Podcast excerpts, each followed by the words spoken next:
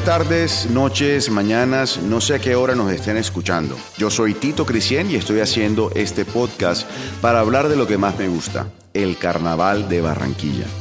En este programa del Carnaval de la 44 estaremos hablando con hacedores, bailarines, gestores y hasta mamadores de gallo profesionales para contar la historia de las danzas, grupos y comparsas del carnaval.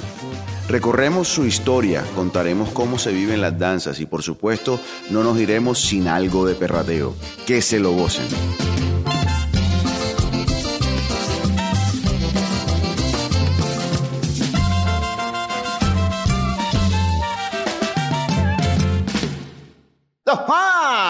Que si tronco de culo, pues saludo para todos los que nos escuchan y nos ven.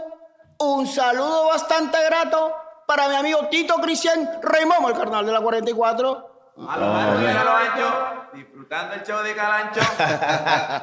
bueno, como debe ser, comienzan las letanías, esta expresión que con un tono imitando las oraciones católicas, pero que los barranquilleros hemos, hemos llenado de mamadera de gallo. ¿Cómo comenzaste en esta tradición de las letanías? Eh, yo arranco del año 1996. Yo soy nacido y criado en el barrio Ferrocarril de Soledad.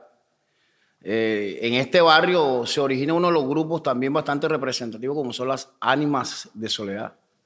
Fíjate tú que paradójicamente desde pequeño nací con esa chispa del humor, de la irreverencia, de la mamadera de gallo. Inclusive yo soy narrador de chistes. Y desde pelado yo iba a, los velorios. ¿Te acuerdas que esa tradición, le comentaba ahorita a los muchachos que se ha perdido, que tú ibas a los velorios a echar chistes? Pero no se escuchaba la vaina de la letanía. Tú sabes que de una u otra manera la letanía nace prácticamente en la clandestinidad. De pronto nosotros a través de los años y eso ya hemos socializado más la letanía. Ya. Entonces, eh, la libreta amarilla eran esas letanías que se podían escuchar todo público. Ya las letanías rojas allá ya son letanías ya de alto calibre. Pero, eh, bueno, yo personalmente, yo gracias a Dios, pues, más allá de pronto de los versos, de las, de las cuestiones, muy poco acostumbro a cargar libreta, porque de, hecho le doy gracias a Dios porque yo... Buena memoria. Me dice algo y yo de pronto hasta tengo la, la capacidad de improvisación que creo que, que hay muchos compañeros que también la tenemos. Yo pensé que ibas a decir que no, que yo gracias a Dios no digo mucha vulgaridad. No, no, no, no, no, no, Yo, yo, yo, claro, ya ahora, ya ahora ya me ha tocado afinarme. Me ha tocado afinarme porque, viejotito, yo te, te comento, eh, ha, algo muy particular porque tengamos en cuenta que es que la letanía no lleva acompañamiento musical. O sea, dentro de la historia de la vaina, eso no lleva acompañamiento musical. Pero hermano, en esta vida tú tienes que ir innovando.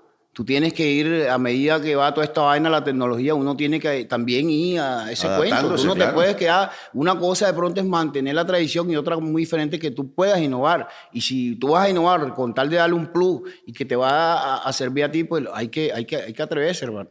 Entonces de ahí arranco con, con, la parte musical, una fusión que comencé a hacer y que bueno, gracias a hoy, hoy por hoy es conocida a través de todas las redes sociales como el show de Calancho. Sí, es importante siempre estar innovando para adaptarnos a, las nuevas generaciones qué bueno que te metas en las redes sociales y que estés innovando en, este aspecto. ¿Cuáles son esos temas que son más comunes en las letanías? Sabemos que son lo que pasa durante el año, pero ¿cuáles son esos temas que más se repiten en, las letanías? Bueno, te digo algo, yo, yo algo que sí he aprendido precisamente porque yo ando 5 o 7 a través de las redes sociales porque inclusive ahí me alimento, yo me alimento ahí. Pues nosotros, por ejemplo, nosotros el día de ayer nosotros grabamos. Y a pesar de que pronto en estos momentos no hay un escándalo así como tal, pero toqué un tema que yo dije, bueno, yo tengo que buscar un tema, pero la idea es que ese tema la gente se identifique. ¿Y qué tema cogí? Los útiles escolares. y es un tema que mucha gente se identifica, pero los temas como tal, que veo yo que más le gustan a la gente, lastimosamente sí, estamos en una era donde el morbo es el que vende. El moro, pues, todo lo que tenga que ver con Cacho, mi hermano, todo lo que tenga que ver con una pastora que comience a hacer posiciones y vainas y videos, papi, eso, eso vende. ¿Y la política? Mm, la política, eh, sí, siempre y cuando eh, tenga el tinte del escándalo de la vaina, ya me entiendes, esa es la verdad. Aunque, aunque a mí con los contenidos de política también, también me, fue, me ha ido siempre súper bien, porque de hecho lo digo abiertamente, ahora cuando estaba el gobierno de Duque le di bastante garrote. Y ahora que estamos con, con Petro, bueno, eh, lo estimo mucho toda la parte de, de- de la Colombia humana y todo el cuento, pero el que se revale, papi, yo no se la perdono. El que dé papaya le vas dando. Que papaya, sí, claro que sí.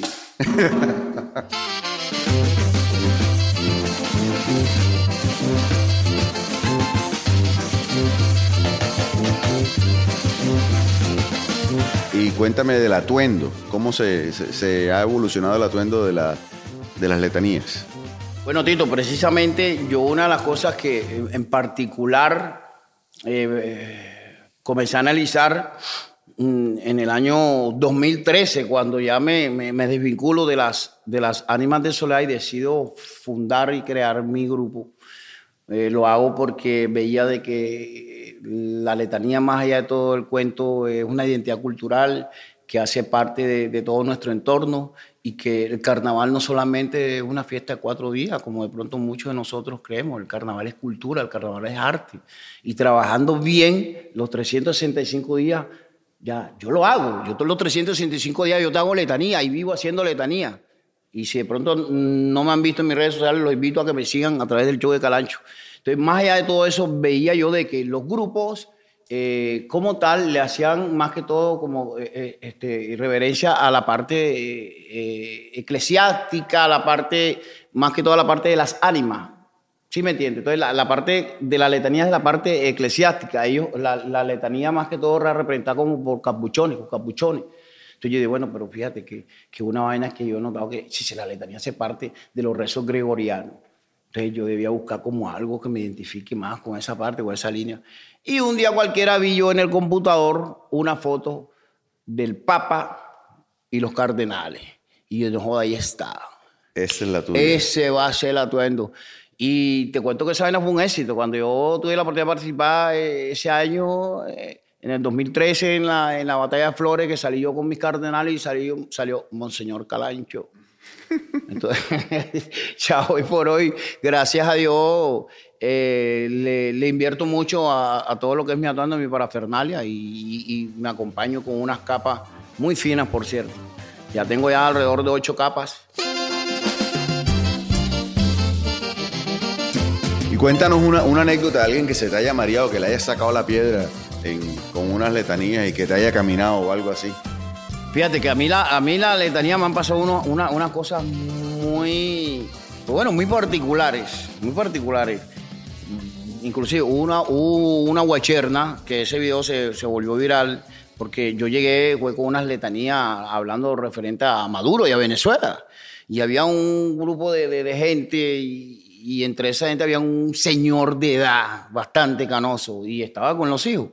Y yo llego hablando de Venezuela y el señor, yo no sé por qué carajo se ofendió y estaba rebotando y parecía que era venezolano. Y entonces los hijos se estaban riendo del señor. ¿Me entiendes? Y entonces yo vine y le saqué una letanía al señor, con, como le mamé gallo. Esa vaina fue viral, ese video que yo dije, este, esta vaina yo no la sabía, me lo dijo la vieja Berta, que el señor tiene rabia hoy en día porque tiene la paloma muerta. Mierda, viejo tito. Y esa vaina, ¿para qué fue esa vaina? Y la gente, mejor dicho, pues, que la gente caga la risa, como decimos nosotros literalmente los, los- los costeños. Y entonces, en vista del que el viejo se me rebotó, yo le dije, Carnaval de Barranquilla, quien lo goza, quien lo vive, ahora se la voy a tirar para arriba para si esa vaina le revive. Y entonces, eso, eso, eso, eso es un Y entre video- más rabia, peor. y entre más rabia, y el viejo, y el viejito se la agarraba. Me, me decía, agárramela, tócamela, tócamela, hijo de puta, para allá tengo muerta, tócamela. Y esa vaina daba más risa. Ese video se volvió. Y, y otra vaina, particularmente con, con- la parte de la letanía que me pasó, que cuando yo, tuve la oportunidad de hacer Rey Momo de- del Carnaval de Soledad en, en- en el año eh, 2018, yo fui víctima de un atraco. Y entonces, bueno, para no alargarte el cuento, textualmente los manes se me llevaron el celular. Y salí un poco motocarros atrás. Yo también después se le atrajo una moto. Allá van, allá van. Y de pronto sacaron una pistola. ¡Pa, pa! ¡Ahí vienen, ahí vienen! Entonces, a raíz de eso que me pasó, a raíz de esa vaina que me pasó, Tito, al otro día, era las nueve de la noche y estoy viendo yo noticiero y veo yo, no sé qué, un muerto en Medellín por quitarle un celular. No sé qué en Cali por quitarle un celular. Y yo dije, no joda, esta vaina honestamente se disparó. Eh, Yo me acuerdo que, de hecho, entre las letanías que compuse referente al tema, escuchen lo que les digo, lo que les vengo a contar, para que sepan mis amigos, me quitaron el celular, Y decía el coro, al rey Momo yo lo destaco, fue víctima de un atraco. Un par de rateros vivos me armaron un alboroto, llegaron lunes festivo y se largaron con una moto. A mí no me vuelven a atracar y ya tengo celular nuevo, me tendrán que matar, ahora me lo meto entre los huevos. para que no pase su sofoco, métaselo en el jopo.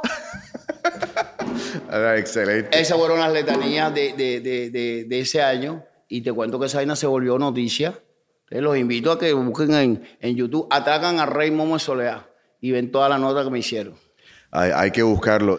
Y gracias a Dios, a través de todo ese trabajo de la letanía, estoy muy agradecido hoy en día porque me ha servido como herramienta para no solamente de pronto aportar a la cultura, sino aportarle algo que te lo quiero compartir, que es el trabajo la labor social a través de mi hijo Calanchito, que es un chico con capacidad diferente, como te contaba. Hoy por hoy, Calanchito ha sido el motor, es la inspiración de todos nosotros, y tenemos una fundación, la fundación Soy Capaz de Ser Feliz, y todo este entorno de cultura, de arte, parece mentira, pero me ha servido para articular la parte del carnaval con la labor social. Qué bonito. de mucha gente que nos sigue a través de las redes sociales, que sigue nuestros videos, he conocido mucha gente, no solamente aquí, sino en el exterior, y hoy por hoy, pues que nos donan sillas de ruedas, sillas neuropediátricas, más que todo, porque esta es una población que lastimosamente están comprometidos casi al 90% en su parte motriz. Mi hijo es un campeón y un guerrero a la vida, y donde tú lo ves, viejo Tito. Qué, bonita historia. Y sí, el carnaval no es maicena, ron, sino también hay muchas cosas que podemos impactar a nivel social a través del carnaval. Pero aquí, aquí, aquí, me, me escribí algo yo. Aquí podemos hablar a lo largo y a lo ancho, pero ya tenemos que terminar con la entrevista de Calancho. Ah, bueno, viva la Q. ¡Que viva! Oye, pero así no, con energía.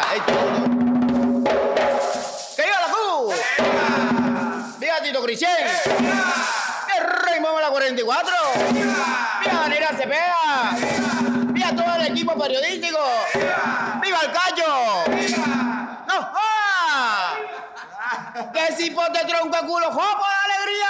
Hoy todo el mundo se admira. El cacho como la tecnología. Si no, pregúntale a Shakira. ¿Quién lo vive? ¿Quién lo goza? Carnaval de la Arenosa.